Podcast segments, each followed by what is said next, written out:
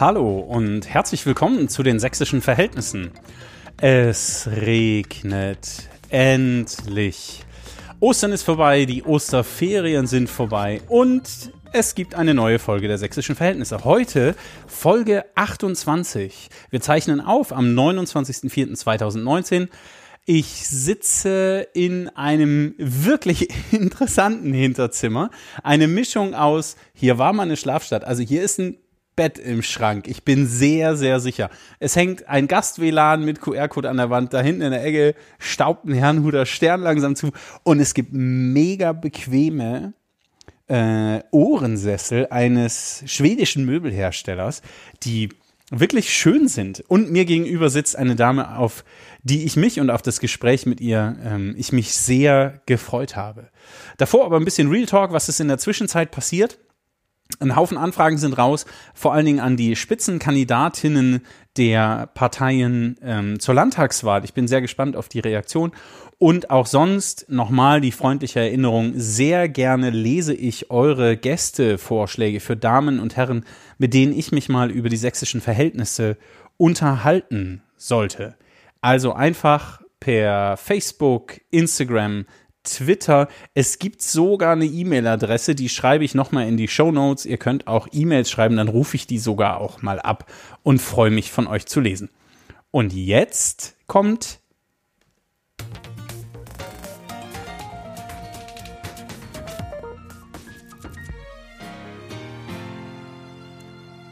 Dinge, die Sie noch nicht über Agnes Scharnetzky gewusst haben.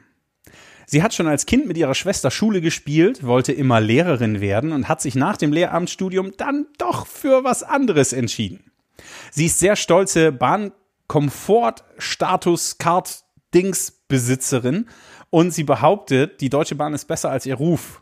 Ähm, angeblich nur selten signifikante Verspätungen und sie liebt lange Zugfahrten. Und ich vermute, wenn man Bahnkomfort Kunde-Status-Dings ist, muss man nicht mit einem Pöbel am Gleis stehen, sondern kann in die Bahn Comfort Lounge gehen, sich kostenfrei ein Cappuccino ziehen. Darum wird es gehen. Sie hatte mal ganz kurze pinke Haare, aber nicht, weil sie Punkerin war, was man auch, wenn man sie jetzt ansieht, schwer vermuten kann, sondern weil es ein Unfall war. Davon will ich gleich mehr wissen. Und sie lässt sich immer wieder gern von der Schönheit und den guten Entwicklungen in ihrer Geburtsstadt Chemnitz, Achtung, die nächste, überraschen ähm, und empfiehlt sich dort vor allen Dingen Zeit für Kunst und Kultur zu nehmen. Und jetzt ist sie in der 28. Folge der Sächsischen Verhältnisse zu Gast, Agnes Scharnetzky. Herzlich willkommen. Hallo. Und ich habe was vergessen, nämlich total entspannen kannst du am Lagerfeuer. Und im Kam also am Kamin, im Winter mhm. eher am Kamin, im Sommer gerne am Lagerfeuer. Und wann, kann, wann kannst du richtig ausflippen? Wann, wann gehst du auf die Palme? Da habe ich tatsächlich eine Weile überlegt und mir ist aufgefallen, dass ich mich in letzter Zeit häufiger darüber aufgeregt habe, wenn ich äh, mit dem Fahrrad unterwegs war und das Gefühl hatte, dass ich nicht so richtig wahrgenommen und für voll genommen werde als Verkehrsteilnehmerin mit dem Fahrrad. Okay. Und jetzt habt ihr sie gehört. Herzlich willkommen zum zweiten Mal. Der Podcast heißt Sächsische Verhältnisse. Wie verstehst du diesen Begriff? Tatsächlich ist äh, interessant, dass ich ähm, auch schon häufiger, gerade so in sozialen Medien, über sächsische Verhältnisse immer wieder Sachsen oder eben auch Sachsen mit U, C, K, S. Äh, Sachs, Sachsen. Ah. Wortwitze erklären ist genau, schwer, ja. ja, ja. Ähm, gepostet habe. Und gleichzeitig habe ich ähm, zwischendurch mal zwei Jahre in Bayern gewohnt und habe da so ein bisschen einen anderen Blick auf die sogenannten sächsischen Verhältnisse bekommen, nämlich dass tatsächlich die äh, Leute in Bayern, ähm, meine Kolleginnen und Kollegen äh, seinerzeit in der mobilen Beratung, auch immer das Gefühl hatten, dass es in Bayern alles besonders krass ist und dass die Polizei besonders restriktiv ist und dass mhm. da vielleicht auch institutioneller Rassismus unter Umständen eine besondere Rolle spielt oder so. Ähm, von daher bin ich mittlerweile gar nicht mehr so sicher, ob es die sächsischen Verhältnisse ja, hast du dann, Hast du dann immer gesagt, ja, aber guck mal, bei uns in Sachsen, da ist das noch? Oder nein, wie? nein, nein, nein. Also die haben mich dann schon damit aufgezogen. Ich meine, ähm, die sind Bayern, Sachsen ist ja jetzt auch nicht so weit weg. Gerade was Rechtsextremismus angeht, gibt es da ja auch durchaus personelle Überschneidungen. Ähm, also die waren am 1. Mai schon auch im Blauen unterwegs und kamen dann schon auch ähm, deutlich konsterniert zurück und haben gesagt, was, was zur Hölle ist da los? Mhm. Aber ähm, genau, was glaube ich für mich so ein bisschen ähm, als ich da länger drüber nachgedacht habe, Sachsen ausmacht oder was vielleicht ein Problem ist oder was man so als sächsisches ähm, Ding bezeichnen kann, ist der massive Druck, äh, die Leute in rechts und links einzuordnen. Und das ist was, was ich selber persönlich immer ein bisschen blöd fand. Also, dass es äh, tatsächlich hier relativ schnell geht, dass man sich für Menschenrechte einsetzt, dass man versucht, couragiert seine Bürgerinnenrolle wahrzunehmen und dass man plötzlich als links gilt. Mhm. Und das, und, und, und das links auch was ist, was per se erstmal als illegitim gilt. Also es ist illegitim, mal zu fragen, ob das System aus linker Sicht nicht auch kritisiert werden kann und ob es so sein muss, wie es eben ist.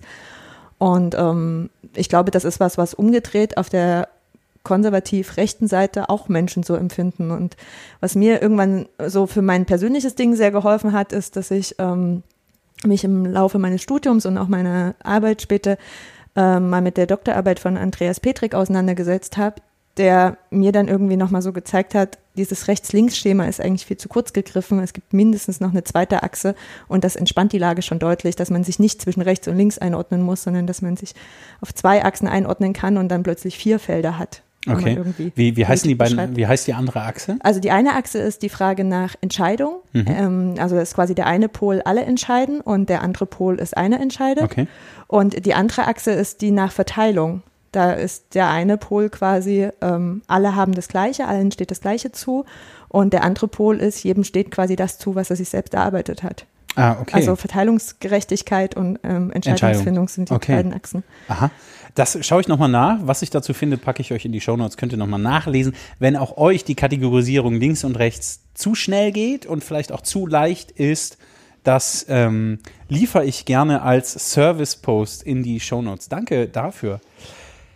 Agnes, wir kennen uns aus äh, einem Bezug, nämlich dem Kinder- und Jugendring Sachsen. Du bist dort Mitarbeiterin mhm. für das Projekt Politische Graswurzel. Mhm. Ähm, ich habe die Ehre und das Vergnügen, ehrenamtlicher Vorsitzender des Kinder- und Jugendrings zu sein. Insofern haben wir ein kleines bisschen Vorgeschichte und zu behaupten, ich wisse nicht, was die U18-Wahl ist, wäre doof, weil wenn die Vorstandskolleginnen und Kollegen oder die Mitarbeitenden aus der Geschäftsstelle das hören, dann stehe ich ganz schön wenig da. Trotzdem möchte ich sehr gerne mit dir über die U18-Wahl reden, weil ich unabhängig von dieser Rolle als Vorsitzender doch ähm, äh, auch ein paar Sachen gerne verstehen möchte und ich glaube, im Blick auf den Freistaat das nochmal was Besonderes sein könnte. Mhm. Gehen wir rein? Sehr gerne. Also, U18-Wahl, jetzt mal ernsthaft. Was soll denn das? Warum eine U18-Wahl machen? Also in Deutschland kann man an, soweit ich weiß, oder in Sachsen kann man an der Landtagswahl teilnehmen, wenn man volljährig ist. Es gibt andere Bundesländer, da kann man an den Kommunalwahlen teilnehmen, wenn man 16 ist, glaube ich. Auch wenn, zum Teil Landtagswahlen. Auch zum Teil an den Landtagswahlen teilnehmen. Ähm, warum macht man dann A, eine bundesweite U18-Wahl? Und also was soll das überhaupt? Erzähl mal bitte. Ich also ich meine, ich bin ja zu dem Projekt quasi dadurch gekommen, dass ich hier eben als Mitarbeiterin in der politischen Bildung bin. Und ähm, das war tatsächlich so einer der ersten Arbeitsaufträge, den ich hier bekommen habe, dass gesagt wurde, ja, ähm, also ich habe vor einem Jahr ziemlich genau angefangen. Ähm, in einem Jahr ist ja dann auch Landtagswahl, ähm, übrigens auch Europawahl. Also wir wählen ja dieses Jahr ähm, noch das Europäische Parlament, ähm, jetzt noch im Mai und äh, auch die Kommunalparlamente. Und aber vor allen Dingen eben zur Landtagswahl der Auftrag, wir wollen eine U18-Wahl machen. Das gab es auch schon in den vergangenen Jahren von verschiedenen Akteuren in Sachsen. Ähm, die sächsische Landjugend hat da beispielsweise eine große Rolle gespielt in der Vergangenheit. Props gehen raus an Andreas Borcher. Du Richtig. bist der U18-Held der vergangenen Jahre und bestimmt auch noch weiter. Genau, genau. Und ähm, das Ding ist, dass es eben darum geht, jungen Menschen, die noch keine 18 sind, oder da bin ich ehrlich gesagt auch nicht päpstlicher als der Papst, ähm, durchaus auch jungen Menschen, die jenseits der 18 sind und aus gleich welchen Gründen nicht wählen dürfen, weil es ist ja auch völlig illusorisch zu behaupten, dass jeder, der 18 Jahre ist ähm, und in Deutschland seinen Wohnsitz hat, auch in Deutschland wählen darf. Hat ja auch immer noch was mit Staatsbürgerschaft zu tun. Ähm, diesen Menschen die Möglichkeit zu geben, auch eine Wahlentscheidung zu treffen und die aber nicht nur so für sich zu treffen, wie das ungefähr wahrscheinlich jeder irgendwann mal im Politik- oder Gemeinschaftskundeunterricht erlebt hat, dass irgendwie mal so 25 Leute auf irgendeinem Zettel irgendwo ein Kreuz gesetzt haben. Und dann hat man ausgezählt und hat vielleicht auch nochmal mit diesen super komplizierten Formeln ausgerechnet, was das jetzt aus dem Klassenraum quasi für die Parlamentszusammensetzung bedeutet hätte sondern tatsächlich zu sagen, wir machen das in einem Stil und in der Größe, dass Leute mit ziemlich authentischen Wahlzetteln ihre Zweitstimme äh, abgeben können. Also wir wählen quasi nur die Landeslisten. Ähm, Die Erststimme wäre dann was? Die Erststimme, das wären die Direktkandidierenden. Ah, Also das wären quasi äh, die Leute, die wirklich in deinem Wahlkreis Mhm. versuchen, Also es geht nur um Parteien, nicht um Personen. Genau, genau. Okay. Also das einzelne Wahllokal kann optional auch noch diesen Stimmungstest machen, aber das können wir einfach rein bürokratisch nicht Hm. leisten. Also ich habe hier jetzt nicht irgendwie eine ganze Behörde wie der Landeswahlleiter hinter mir, sondern ich bin halt Hm. irgendwie mit meiner Projektstelle hier. Genau, nein, die äh, Leute haben die Möglichkeit, die Landesliste zu wählen und können damit auch abbilden, was sozusagen aus dieser Gruppe heraus, derjenigen, die da ihre Stimme abgegeben haben, der Wählerinnenwille gewesen wäre. Sprich, prozentual, welche Partei wie viele äh, Stimmen bekommen hätte und damit auch, ähm, ja, was das eben durchaus auch für Parlamentszusammensetzung bedeutet hätte. Mhm. Und der Hintergrund ähm, ist aus meiner Sicht folgender. Ähm, ein was, was ich äh, sehr wichtig finde, ist einfach äh, zu kommunizieren, hey, da gibt es Leute, die zwar kein Stimmrecht haben, die aber trotzdem eine Meinung haben, die auch trotzdem ähm, sich mit den Dingen auseinandersetzen, für die diese Wahl auch eine krasse Relevanz hat, weil äh, viele Entscheidungen, die im Sächsischen Landtag getroffen werden, gerade auch für junge Menschen unter 18, höchst äh, entscheidend sind. Die ganze Bildungspolitik betrifft die quasi jeden Tag in der Schule. Ähm, und andererseits wir statistisch sehr gut nachweisen können, dass wer an seiner ersten Wahl teilgenommen hat, auch mit großer Wahrscheinlichkeit an folgenden Wahlen teilnehmen wird. Und ich, also ich bin zwar die Letzte, die sagt, irgendwie das Ziel muss es sein, Wählen wieder zu sowas wie einer Bürgerpflicht zu erklären und dass quasi man sich irgendwie schämen muss, wenn man nicht wählen war. Aber was ich mir wünsche, ist, dass die Leute sich bewusst mit der Frage auseinandersetzen, ob sie wählen wollen oder nicht und sich bewusst mit der Frage auseinandersetzen, wen sie wählen wollen. Und dabei sie zu begleiten, ihnen da Instrumente an die Hand zu geben, das auch mal in so einer Simulation zu üben. Ähm, da finde ich, kann die U18-Wahl viel leisten, weil ich habe mich durchaus auch schon mit jungen Menschen unterhalten, die quasi jenseits der 18 waren, dann irgendwie so das erste Mal ihre Wahlbenachrichtigung im, im Briefkasten hatten und die wirklich einen krassen Respekt hatten davor, eben in dieses Wahllokal zu gehen und einfach nicht zu wissen, was sie tun sollen. Und Wer kann jetzt hier mal jemand mit in die Kabine kommen? Geht ja nicht. Ist ja doof, ja. Genau. Und ich glaube, dass, also das sind ja genau die, die wir gerade auch in der politischen Bildung, die wir haben wollen, die da nicht sowieso schon ähm, seit Kindesbeinen, also In irgendeiner politischen Jugendorganisation sind, Genau. Schülersprecher waren Oder und wo- eigentlich genau wissen, wie es läuft. Ja, oder auch, äh, also was ist das großartig, wenn gerade Leute, die aus Elternhäusern kommen, wo vielleicht die Eltern auch schon irgendwie den Bezug dazu verloren haben oder denen das irgendwie schwerfällt, die das nicht für sich auseinanderklamüsern können. Es ist ja auch scheiße kompliziert, es ist auch für mich kompliziert. Und ähm, denen da eben eine Hilfestellung zu leisten und nicht immer nur zu erwarten, dass das irgendwie das Elternhaus schon leisten muss. Und wenn die Eltern das nicht können, dann machen es die Kids halt auch nicht. Also äh, ist die U18-Wahl sowas wie betreutes Wählen? Nein, das würde ich nicht sagen. Im Gegenteil. Es ist eher ein Angebot, sich erstmal mit den Dingen auseinanderzusetzen, eine Sprache zu finden, die verstanden werden kann, die Mechanismen zu erklären und sich eben auch so einen Wahlzettel mal anzugucken, ohne dass es gleich, sobald du irgendwo die was. Falsches äh, ankreuzt, ist die Stimme ungültig und alles ist vorbei. Kann man Sondern- eigentlich, kann man, kann man ähm, ähm, dann zur regulären Wahl kommen und sagen, oh, ich habe jetzt, jetzt habe ich hier, ah, das war doof, kann ich nochmal einen neuen Namen? Ich glaube nein. Nein. Also ich, also ich kann mir das nicht vorstellen, aber es, ich war ehrlich gesagt, muss ich, also zu meiner Schande gestehen, noch nie Wahlhelferin. Ich ja, bin da ah, immer nur es werden auch immer noch welche gesucht ja, übrigens. das ist ein großartiges Ehrenamt. Ja. Also ähm, ich glaube, das was ist auch krass anstrengend ist. Also du hockst den ganzen Tag dort. Ja, aber du bist der Erste, der es weiß. Also Okay, für mich ist ja, ja, für mich ist ja mhm. Wahlabend wie für andere irgendwie keine Ahnung und ich sage jetzt bestimmt was ganz Dummes, DFB-Pokalfinale oder so. Also für mich Zack, ist das 50 ja wirklich Hörer weniger. spannend. Wirklich? ja. Okay, fieberst du dann so Ich- richtig und ja, ja. Twitter und alles auf. Ja. Und, ja, aber wenn du der erste, die erste bist, die es weiß, du darfst es ja eh nicht rausposaunen, dann Ja, weißt du es einfach. weißt es. Ja, ja. Who, who cares? Du kannst damit nichts machen. Aber manchmal ist Wissen auch ein gutes Gefühl. Ja, und du, ich meine, du, du siehst quasi, du kannst haptisch jede Stimme einmal in die Hand nehmen. Das muss doch ein saugeiles Gefühl Okay, sein. dass du noch nicht als Wahlhelferin registriert bist, halte ich jetzt für den Moment für problematisch. Ähm, ich packe nochmal in die Show Notes die äh, Seiten, wo man sich als Wahlhelfer im Freistaat melden kann. Das ist vor allen Dingen kommunales Geschäft. Ähm, da gucke ich mal, was ich finde, packe ein bisschen was zusammen. Aber mit einer schlichten Google-Suche findet ihr das, äh, mit einer schlichten Suchmaschinensuche findet ihr das auch, ähm, wo ihr euch als Wahlhelferin, als Wahlhelfer registrieren könnt für die Kommunal, Kreis, Europa, ach, für alle Wahlen, die es so gibt. Ähm, okay, also ich habe verstanden U18-Wahl, ich habe verstanden, es gibt Untersuchungen, dass wer beim ersten Mal wählen geht, er dann mit an Sicherheit grenzender Wahrscheinlichkeit weiterhin wählen gehen wird. Was mich irritiert hat, ist, dass du gesagt hast, du bist die Letzte, die Wählen wieder zur Bürgerpflicht erklären würde. Warum? Weil, wie gesagt, äh, es ist ein demokratisches Recht. Also und, und keine dem demokratischen Pflicht, Recht, ja, in dem demokratischen Recht ist, wohnt inne, dass ich auch sagen kann, Leute, keiner von euch konnte mich überzeugen. Keiner von euch hat mir als Wählerin ein Angebot gemacht, wo ich sage, ja, da kann ich mein Kreuz dahinter setzen. Gleichzeitig, so viel vielleicht zu betreutes Wählen ist, um das nochmal aufzugreifen, ähm, ist es ja schon auch so, dass, glaube ich, eine nennenswerte Anzahl von Menschen auch jenseits der 18, also logisch, weil sonst dürfen ja nicht wählen, in dieses Wahllokal kommt und vielleicht gar nicht mehr so genau weiß, was heißt jetzt CDU eigentlich, was meint SPD.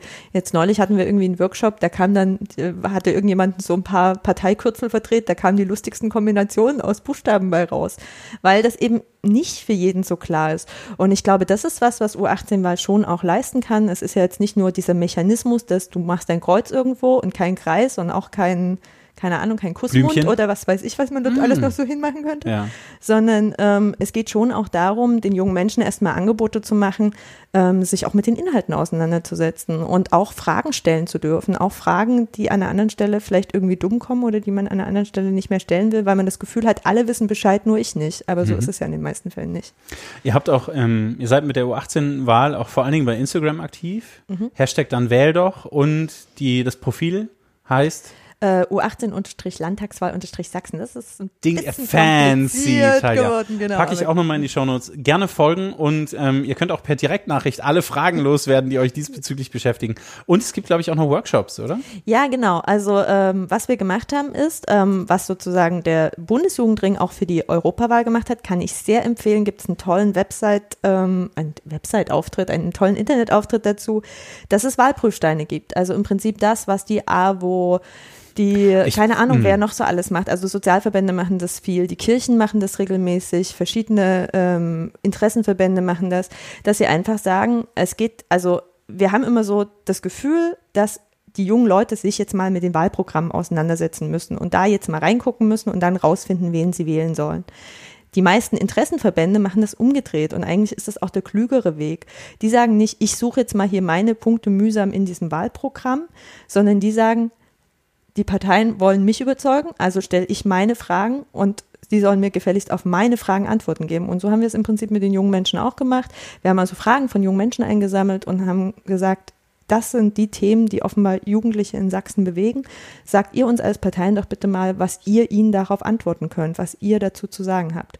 Und ähm, dann war eben die Frage, wie bringt man das jetzt wieder an den Mann sozusagen? Weil tatsächlich ähm, ist das jetzt auch so eine Erfahrung, die wir gemacht haben. Es fällt den Parteien nicht so super leicht, auf eine Art und Weise zu antworten, die für jeden hm. 12- bis 18-Jährigen gut nachvollziehbar ist. So. Und das ist auch erstmal in Ordnung, das ist kein Problem. Und da wiederum die Betreuung. naja. naja, nein, das ist kein Problem, weil es ist nun mal so. Das geht ja Erwachsenen auch so. Also wir tun ja immer so, als wäre das nur so ein Jugendproblem. Ist es aber nicht. Es ist ein Problem von allen. Ja, aber, es, aber Entschuldigung, es ist ein Problem der Parteien, wenn sie nicht in der Lage sind, ihre politischen Positionen oder ähm, ihre ihre Meinung zu bestimmten Fragestellungen oder Themen so zu formulieren, dass die Adressatin, der Adressat, dass der, der Mensch, der die Frage gestellt hat, versteht, was die Antwort ist. Würde ich nicht unbedingt sagen, weil ähm, Parteien einfach in der Verantwortung sind, auch Politikerinnen und Politiker in der Verantwortung sind, dass sie eben nicht nach den einfachen Antworten suchen können. Sie können nicht nur sagen, okay, dann drehe ich halt das Rad und dann ist plötzlich alles gut, sondern jedes Mal, wenn sie ein Rad drehen, wenn sie irgendwo schwingt das gesamte Mobile. Ja, ja das genau, ist mir ja vollkommen ziehen. klar. Es ist krass komplex und diese Komplexität versuchen sie natürlich so weit wie es geht runterzubrechen, aber es, manchmal brauchst dann halt noch so eine kleine Brücke, so ein kleines Verständnishilfe, so, ein kleinen, so eine kleine Argumentationshilfe. Eine Agnes, die es erklärt. Ja, also ja. so nehme ich meine Rolle an der Stelle durchaus okay. wahr, auch einfach nochmal Brücken zu bauen. Und ähm, das Ding ist, dass wir jetzt diese Texte von den Parteien haben und wir haben überlegt, okay, wie machen wir die jetzt für Jugendliche zugänglich, für möglichst viele Jugendliche zugänglich und wie bewahren wir uns eine gewisse auch Flexibilität, eine gewisse Dynamik, weil klar, wir könnten jetzt das, was wir jetzt haben, eins zu eins irgendwo abdrucken und sagen, das gilt jetzt bis zum 1. September, ist uns doch egal, ob sich da nochmal irgendwas ändert, ob nochmal irgendwas passiert, was vielleicht eine andere Position erfordert. Und ähm, was wir machen, ist halt zu sagen, okay, dann versuchen wir, mal, versuchen wir es mal mit der politischen Kommunikation dort, wo die Jugendlichen sich gerade bewegen. Nachdem wir sie als Fachkräfte erfolgreich von Facebook vertrieben haben, ähm, sind sie jetzt auf Instagram. Und, äh, und wir sind dabei, sie auch dort wegzupeitschen. naja, oder wir versuchen sie erstmal dort zu erreichen. Mal schauen, wie es funktioniert. Okay. Äh, Wenn die gecheckt haben, dass wir da sind, ist äh, da gehen wir zurück zu Knuddels bei ICQ. Ich sehe das schon kommen. Ich ja, habe ja. den Messenger noch laufen. Sehr gut, sehr gut. Oh. Kennst du das Geräusch noch? Ja, ja, klar. Ja, also so äh, jung bin ich jetzt auch nicht. ähm, Ach so, hatte ich das gar nicht? Ja, okay. Nee, mach bitte weiter. Genau. Nein, und das Ding ist, genau, und das Ding ist, äh, dass äh, da ist, also ich weiß nicht, wie es dir geht, aber ich finde es tatsächlich nicht so leicht, irgendwie jugendaffine Texte zu schreiben und irgendwie einen, in meiner Sprache, in meiner Bildsprache auch einen Stil zu haben, wo ich das Gefühl habe, das würde eine 15-Jährige jetzt genauso posten. Und das Vehikel, was wir da nutzen, ist sozusagen nicht ich mache hier irgendwelche Bilder oder ich mache das nur sehr vereinzelt, sondern das, was die Parteien uns gesagt haben, das lassen wir quasi von Jugendlichen in Sharepics umsetzen. Also Jugendliche machen ja, cool. Bilder, die können zeichnen, die können irgendwelche GIFs machen, die können äh, kurze Videos machen, die können fotografieren und kommentieren damit automatisch auch, weil sie natürlich aus diesem, also diesen 600 Zeichen Antwort ein, zwei Aspekte auswählen müssen, die sie irgendwie gerade besonders triggern. Mhm. Und das sind potenziell die Dinge, so zumindest unsere Annahme, die dann auch die anderen 15-Jährigen triggern. Ja, und ja, es besteht die Möglichkeit, wiederum zu kommentieren und darauf einzugehen. Man kann Leute dort irgendwie taggen, man kann ähm, Hashtags setzen. Man, also die Idee ist, mal zu versuchen, tatsächlich über die Dinge noch in Kommunikation zu kommen und mhm. das nicht nur so hinzurotzen und zu sagen, friss oder stirb, ist mir doch egal, ob du es verstehst. Und also ich glaube auch gar nicht, dass den Parteien das egal ist, aber sie haben nicht die Kapazitäten und so haben sie vielleicht eine Plattform, wo sie sich miteinander treffen können. Okay. Politikerinnen sind ja auch auf Instagram. Ich äh, fand, verlinke auch nochmal Dan Weldoch und, und das Projekt U18 ähm, bei Instagram und in der Insta-Story. Da könnt ihr dann nochmal reingucken. Und spannend fände ich natürlich Instagram und Kommentare, was da eure Erfahrung ist. Also einige von euch sind in der Jugendbildung tätig. Andere machen ganz anderen verrückten Kram. Schreibt doch mal ähm, unter den Post zu dieser Folge bei Instagram, wie ihr so eure Kommentarspalten nutzt. Das würde mich schon sehr interessieren. Ich habe da nämlich meine leisen Zweifel, dass das wirklich funktioniert. Ich habe jetzt Menschen gesehen, ich wusste gar nicht, dass das technisch möglich ist. Menschen, die jünger sind als ich und deren Daumen noch wesentlich flexibler funktioniert als meiner, ähm, die scrollen und liken gleichzeitig. Das ist Wisch, Doppelklick, Wisch, Doppelklick und also die müssen auch irgendwas an ihren Augen manipuliert haben, dass sie so schnell das Bild sehen und auch noch gut finden. Also ich bin mir da nicht ganz sicher, ob die, ähm, ob die Mechanik von Instagram tatsächlich für die Kommunikation funktioniert. Aber da bin ich total gespannt, was da eure Erfahrung am Ende ist. Ja, also ich muss auch ehrlich sagen, ich bin nicht der festen Überzeugung, dass das jetzt der absolut goldene Weg ist. Aber schade. Aber ich glaube, nein, nein, ich, aber ich, ah, Ja, ich weiß, du bist, äh, bist ja quasi sowas wie ein Chef, keine Ahnung. Ach Quatsch. ähm, nein, aber ich glaube, dass es ganz cool ist, mal damit rumzuexperimentieren. Ich freue mich auch, dass ich da hier gerade so eine Spielwiese habe. Und was ich einfach feststelle, ist, dass die Jugendlichen, die jetzt schon in den Workshops dabei waren, eben mit diese, diese Sharepics zu entwickeln, dass die da schon Bock drauf haben und dass sie das auch total spannend finden, sich mit den unterschiedlichen Positionen auseinanderzusetzen. Weil die tatsächlich, also ich glaube, die wenigsten Jugendlichen kommen irgendwie ins 18., 19. Lebensjahr und haben irgendwie eine ganz klare Parteipräferenz, sondern Nicht? die sind schon krass auf der Suche. Und ja. ähm, was mir halt wichtig ist, ist, dass sie die Möglichkeit haben, das an ihren Themen abzuklopfen und nicht an den Themen, die zufällig gerade die Tagespresse bestimmen. Die ähm, Kommunalwahl und Landtagswahl, wir stehen jetzt knapp vier Wochen davor. Ähm, Momentan ist alles plakatiert, Großplakate, Laternenpfosten sind vollgehängt. Erinnert euch an die letzte Folge mit Kathleen Kufus, der dritte Weg, der, der reserviert für Volksverräter Plakate gehängt hat. Ähm, das ist ja sowas, äh, klassische Wahlwerbung, das kennt man ja. Jetzt bist du mit der U18-Wahl und dann wähl doch, dem Hashtag dann wähl doch, in den neuen Medien unterwegs, in den sozialen Medien unterwegs. Ähm, neue Medien ist auch schon fast ein Euphemismus, also das kann man auch schon nicht mehr richtig sagen, aber digital unterwegs, sagen wir es mal so. Äh, viele Politikerinnen und Politiker tauchen dort auch auf. Also da werden dann Bilder vom 10-Kilometer-Lauf im Wald gepostet, sowie Wahlkampfauftritte in irgendwo. Würdest du schon sagen, dass neue Medien, in Anführungszeichen neue Medien, der Kommunikationskanal oder einer der wesentlichen Kommunikationskanäle für politische Bildung und auch politische Wahlaufrufe sein werden zukünftig oder kommt man an den Großplakaten und an dieser ganzen Laternenpfahl-Behängung nicht vorbei? Also ich glaube, die Plakate machen schon Sinn, weil was mir auch immer wichtig ist, ist, also es gibt ja bei so einer Wahl aus meiner Sicht zwei Ebenen. Es gibt einerseits die Partei, die Partei äh, und die Parteien haben ja auch den Auftrag und es ist ein krass komplizierter Prozess und jeder, der irgendwie Mitglied in der Partei ist oder schon mal sich einen Parteitag angeschaut hat oder der, bei dem Parteitag selbst dabei war, weiß, wie das läuft, haben den Auftrag, Programme zu schreiben. Und diese Programme werden abgestimmt und da schleifen sich logischerweise Dinge ab. Und viele Leute gehen von den Parteitagen und sagen, ich habe meine Position nicht 100 Prozent durchbekommen, aber ich habe vielleicht das Mützelchen äh, reinbekommen oder ich habe den Halbsatz was ist denn ein. Was ist denn ein Mützelchen? Naja, ich habe irgendwie so die, diesen, diesen Halbsatz, der für mich wichtig war. Na, nein, kein Komma, schon, schon substanziell, Okay. aber es ist, es ist, es geht nicht immer für alle um alles. Also das ist, glaube ich, wichtig zu verstehen. Und was ja bei den Plakaten dann schon idealerweise stattfindet, ist, dass so Kernbotschaften, auf die man sich geeinigt hat, wo die ganze Partei sagt, das ist übrigens das, was uns wichtig ist, wofür wir einstehen wollen, dass man das nochmal so plakativ auch wirklich im wahrsten Sinne des Wortes schreibt. Und die andere Ebene, das sind für mich die Personen, die natürlich für dieses Parteiprogramm einstehen, auch dafür argumentieren, auch die Kröte schlucken müssen, dass sie manchmal vielleicht ein Argument wiederholen müssen, was ursprünglich nicht ihr eigenes war, was sie aber einfach jetzt halt einfach so mitgenommen haben, die aber trotzdem immer noch die Möglichkeit haben, auch als eigene Person mit einer eigenen Haltung, mit einer eigenen Meinung zu stehen. Und ich glaube, das, und das nehme, so nehme ich äh, politische Kommunikation ähm, im Netz auch wahr, das nutzen sie auch rege. Also durchaus auch mal zu sagen, da grenze ich mich übrigens auch von meiner Partei ab, da habe ich übrigens auch noch meine andere Position ähm, was sie auch bei Veranstaltungen machen, aber was da vielleicht die Leute erreicht, die da sind, während irgendwie bei Twitter oder bei Instagram oder so, wenn sie das da ganz klug setzen, dann wird es halt ein Riesending. Ähm, was brauchst du denn deiner Meinung nach? Also so ein Plakat ist minimalistisch, ähnlich minimalistisch wie ein, wie ein Instagram-Post. Man kann da gar nicht viel politische Sendung reinpacken. Also dann ist es irgendwas mehr vom weniger oder weniger vom mehr und wir brauchen hm und dann kommt da noch ein fancy Bild drauf. Äh, was, was brauchen denn Menschen, was brauchen junge Menschen ähm, für eine Wahlentscheidung? Also was ist da notwendig? Ich habe mal gelesen, die Mehrzahl der Menschen oder eine Vielzahl von Menschen entscheidet etwa 24 Stunden vor der eigentlichen Wahl, wen sie wählen werden. Wahrscheinlich haben sie dann nochmal rasch dreimal den Wahlomaten der Bundeszentrale durchgespielt oder der Landeszentrale bei der Landtagswahl. Aber was brauchen Menschen deiner Meinung nach? Also ich glaube, dass sie zuerst mal, und das war unser Ansatz bei U18 und bei den Wähl dass sie zuerst mal eine Idee davon brauchen, völlig unabhängig von Parteien, eine Idee, was eigentlich ihr eigenes Interesse ist.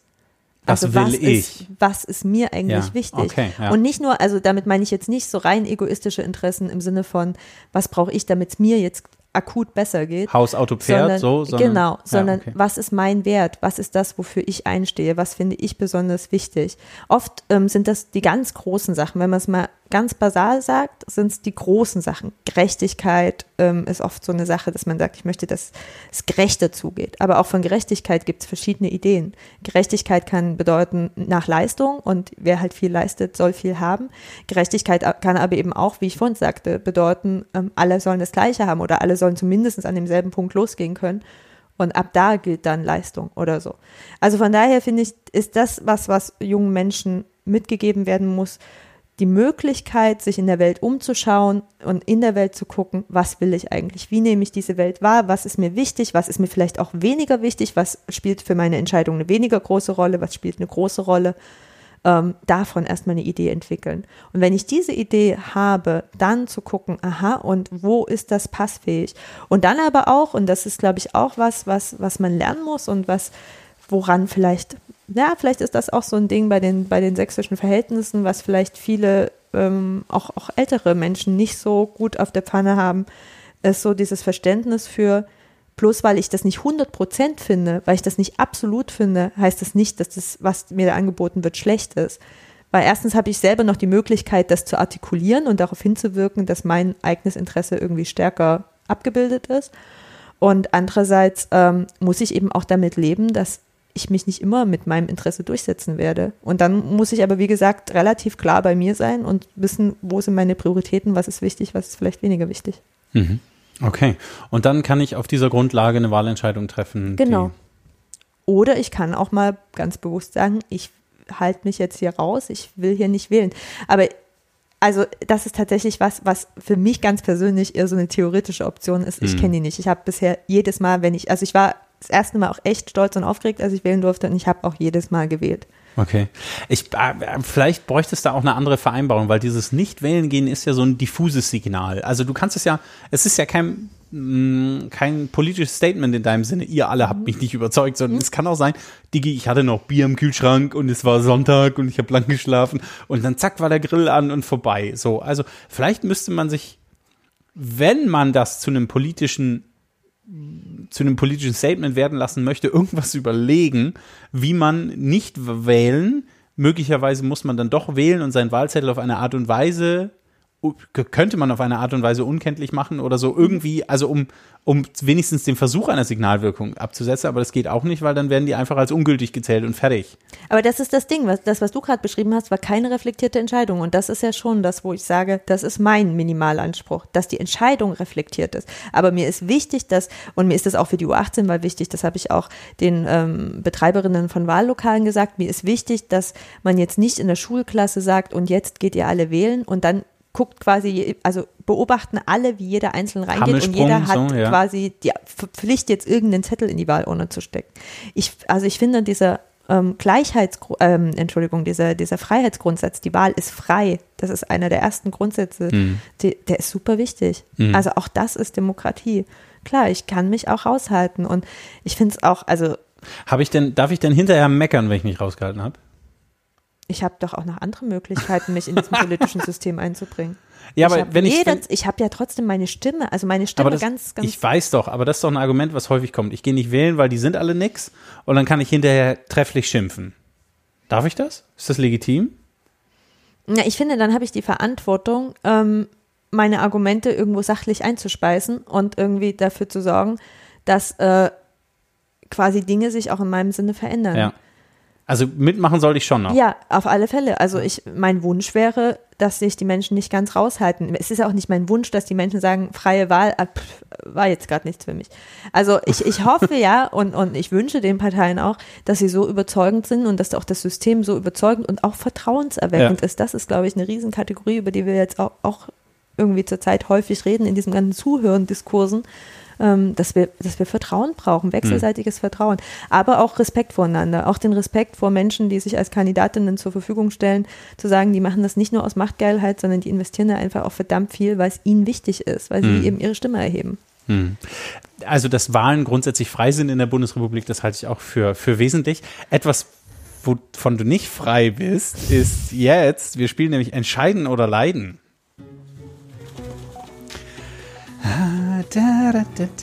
Ich ähm, freue mich sehr, der ähm, Fritz, von dem in der vorletzten Folge schon mal die Rede war, der hat mir heute geholfen, die Entscheiden oder Leiden zu schreiben. Und dieser Sack ist sehr voll heute, denn heute ist Doppelfolgen auf oder Folgenaufzeichnungstag. Gleich fahre ich noch in den Sächsischen Landtag und rede in Folge 29 mit äh, Albrecht Pallas, dem innenpolitischen Sprecher der SPD. Und hier sind Fragen oder Entscheidungsdinger für dich und für ihn drin. Mal gucken, wie das jetzt ausgeht. Ähm, ich will den hier, den hier. Der ist, der, der fühlt sich so an, als wäre der für dich, Agnes. Zack. Hast du ein bisschen Angst? Ja. Angemessen. Lieber bei jedem Song automatisch mitsingen oder mit tanzen müssen? Mit Singen, definitiv. Ich kann viel besser singen als tanzen. Außerdem finde ich das gerade so, also ähm, ich habe vorhin vom Fahrradfahren geredet, aber da darf man ja eigentlich gar nicht Musik hören, oder? Ich glaube, Nein, darf man nicht, Hm, darf man manchmal. nicht. Ähm, aber ich hörte, dass ich, ähm, also ich fahre ja trotzdem auch manchmal Auto und oder, oder so tanzend durch den Zug oder so, nee, das wäre mir dann doch, da ist Wär mein mega gut, ja. Oder du fährst durch ein Einkaufszentrum mit dem Fahrstuhl und es war und legst Aber mitsingen wäre dann auch ein bisschen spooky. Okay, du Ja, aber dran. das kann man ja auch so ganz zart und charmant machen. Mm, okay. Okay. Mhm.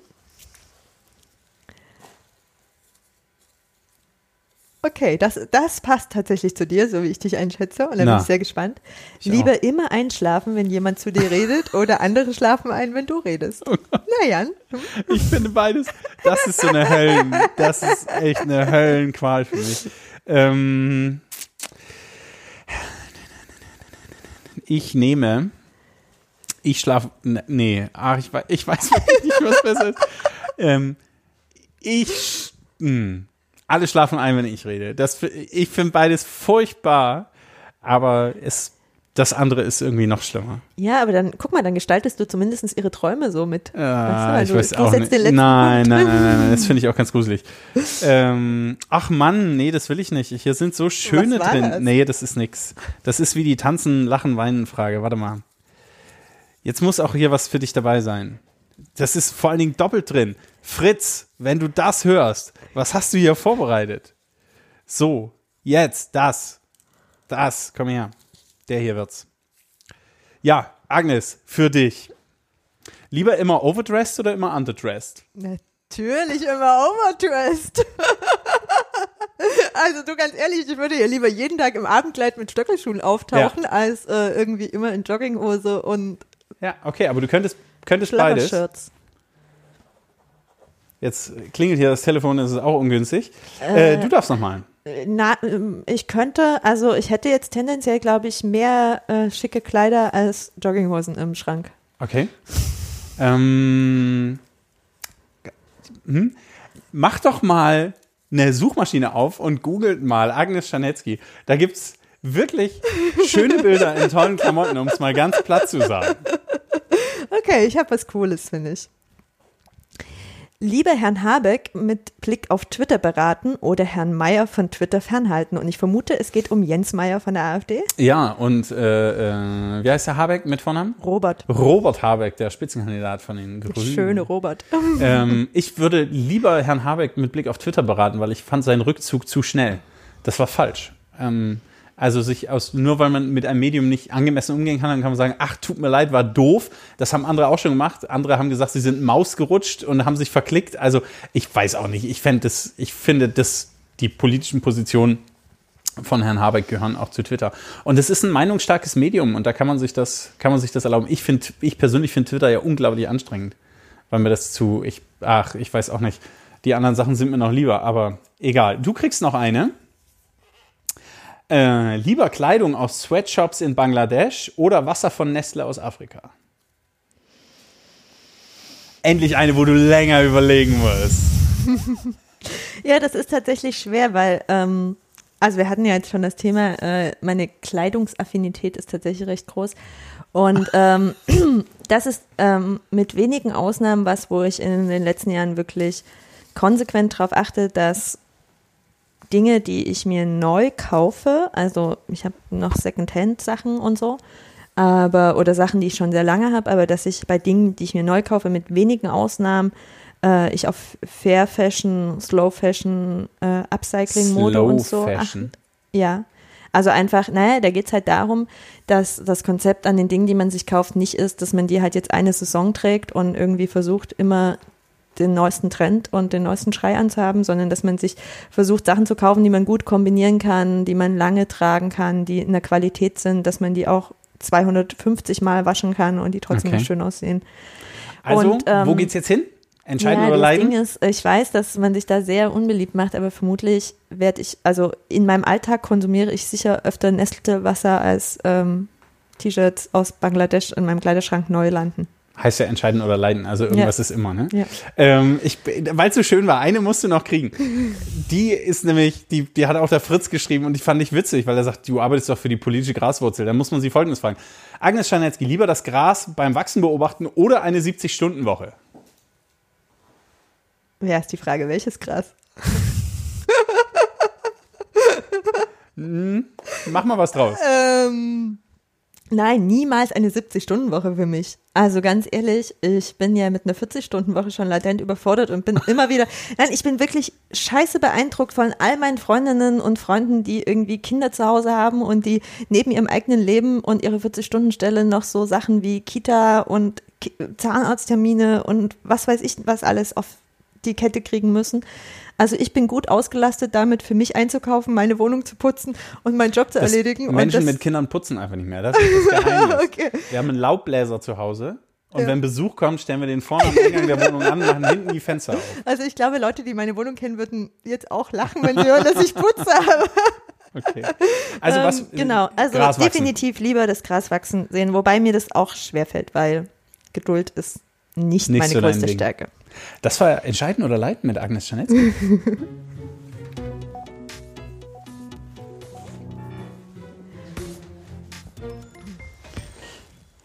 ich habe noch ein bisschen was auf dem Zettel. Und zwar, Agnes, ähm, du wirst den Job wechseln.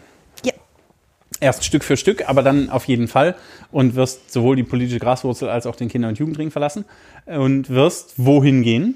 Ähm, an den Lehrstuhl für Didaktik der politischen Bildung an der TU Dresden zu Frau Professor Anja Besant. Uh, das war Folge 19, glaube ich, aber Richtig. ich bin mir nicht mehr ganz sicher. Die lohnt sich auch nochmal zu hören. Ah, mit der habe ich noch eine zweite Folge offen. Wir müssen noch ein bisschen was besprechen. Ähm, was, was wirst du dann machen?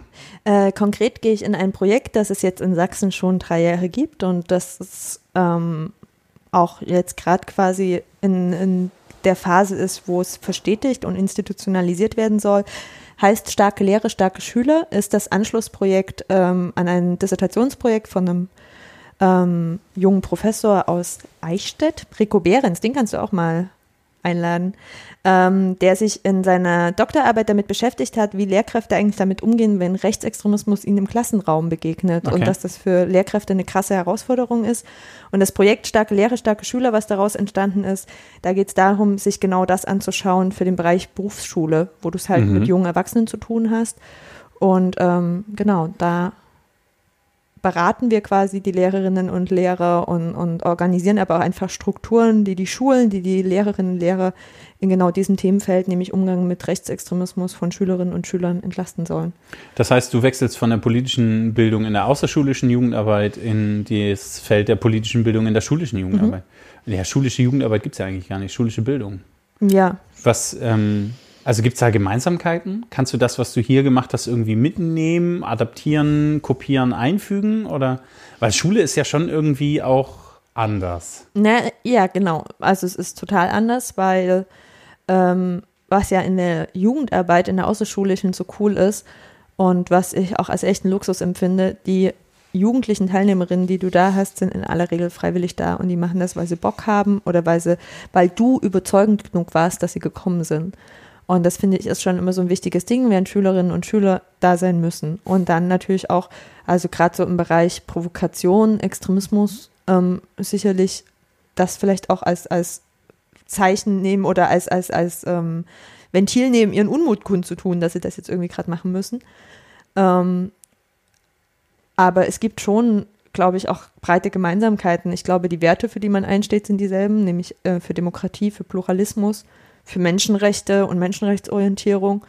Und ähm, was, glaube ich, auch in beiden Handlungsfeldern eine große Rolle spielt, ist immer und immer wieder den aufrechten, den demokratisch orientierten, den menschenrechtsorientierten den Rücken zu stärken und sich nicht immer nur auf die zu konzentrieren, die irgendwie gerade rumkrakehlen, sondern auch sich auf die zu konzentrieren, die irgendwie versuchen, sachlich ähm, und, und ähm, werteorientiert quasi durch die Welt zu laufen. Und dabei aber auch immer wieder bewusst machen, dass es total legitim ist, verschiedene Positionen zu haben. Also, dass wir nicht alle dasselbe denken und reden müssen.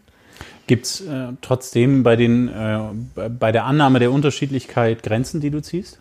Ja, also wie gesagt, ich finde, ähm, also ich habe mich in den letzten Jahren relativ intensiv mit diesem ähm, Syndrom der gruppenbezogenen Menschenfeindlichkeit beschäftigt und ich finde, das ist zum Beispiel ähm, ein ganz guter Gradmesser zu sagen, also sobald jemand abgewertet wird, ist meine Grenze überschritten und dann habe ich auch das Recht der Haltung und auch die Pflicht der Haltung zu beziehen und da dagegen zu halten. Gleichzeitig immer eine ganz klare Differenz zwischen Person und Haltung. Also ich kann dir sagen, dass ich deine Position gerade scheiße finde und dass ich ähm, finde, dass du damit Menschen abwertest und dass ich das nicht akzeptieren kann. Aber das heißt ja nicht, dass ich dich als Person deswegen gleich auch noch selber anfange abzuwerten. Also Ähm, in, der, in der außerschulischen Jugendbildung gibt es ja verschiedene Vereine und Verbände, die da Jugendarbeit machen, die alle mit einem unterschiedlichen Wertekonstrukt äh, am Start sind und unterwegs sind. Schule muss doch neutral sein. Also wie könnt ihr da, ähm, wie, soll das, wie soll das gehen? Starke Lehrer, starke Haltung dagegen. Es geht doch um, auch um politische Neutralität. Und solange niemand gruppenbezogen menschenfeindlich wird, wenn das sozusagen die Linie ist, ähm, äh, also wie soll das funktionieren? Na, also ich finde erstens nicht, dass Schule neutral sein muss, sondern wir haben ja, also zum Beispiel in Sachsen, ähm, das WW-Wertepapier, wo ganz klar drin steht, auch in unserer Landesverfassung steht klar drin, dass Schule einen Erziehungsauftrag hat. Äh, wir sprechen ähm, bei Preisverleihungen, bei verschiedenen anderen Gelegenheiten, wo wir uns mit Schule auseinandersetzen, davon, dass Schule natürlich Werte vermitteln muss. Und ich glaube schon, also ich hatte die Diskussion ähm, letztes Jahr nach den Ereignissen in Chemnitz, wo dann schon auch äh, jemand ganz erschrocken sagte, naja, aber die sind doch alle durch unser Schulsystem gegangen. Also wie kann denn sowas passieren? Das Mhm. sind ja jetzt Leute, die sind irgendwie so alt wie ich zum Teil gewesen. Ähm, die sind irgendwie nach 1990 eingeschult worden. Da kann man es jetzt wirklich nicht mehr auf irgendwelche DDR-Sachen schieben oder so. Ähm, und von daher äh, glaube ich schon, dass Schule erstmal den Auftrag hat, auch ein Wertegerüst zu stabilisieren und, und erstmal zu legen und ähm, darüber eben auch in den Diskurs zu gehen, da auch mit jungen Menschen, Heranwachsenden auszuhandeln, wie weit geht quasi unser Toleranzbereich, wo liegen die Grenzen, wo ist, wo ist äh, der rote, die rote Linie überschritten. Ähm, genau, und gleichzeitig nehme ich bei den Jugendverbänden, mit denen wir hier arbeiten, schon wahr, dass sie natürlich jeweils unterschiedliche Satzungen, unterschiedliche Schwerpunkte legen, unterschiedlich, aus unterschiedlichen Blickwinkeln gucken, aber der Minimalkonsens ist schon für alle gleich. Eine demokratische Orientierung, eine menschenrechtsorientierte ähm, Orientierung, das äh, vereint alle. Und das passt auch in Schule. Auf Das jeden Fall. passt auch in Schule und das ist der verdammte Auftrag von Schule. Also wenn nicht dort, wo wir alle erreichen, wann, wann dann? Ja. Huiuiui, Agnes, vor einem etwas vor einem Jahr hast du beim Kinder- und Jugendring angefangen. Jetzt gehst du weg. Was wird in einem Jahr sein? Wir stehen vor der Europawahl, wir stehen vor der Kommunalwahl, wir stehen vor der Landtagswahl. Mal mal ein Big Picture. Was, was wird in einem Jahr sein?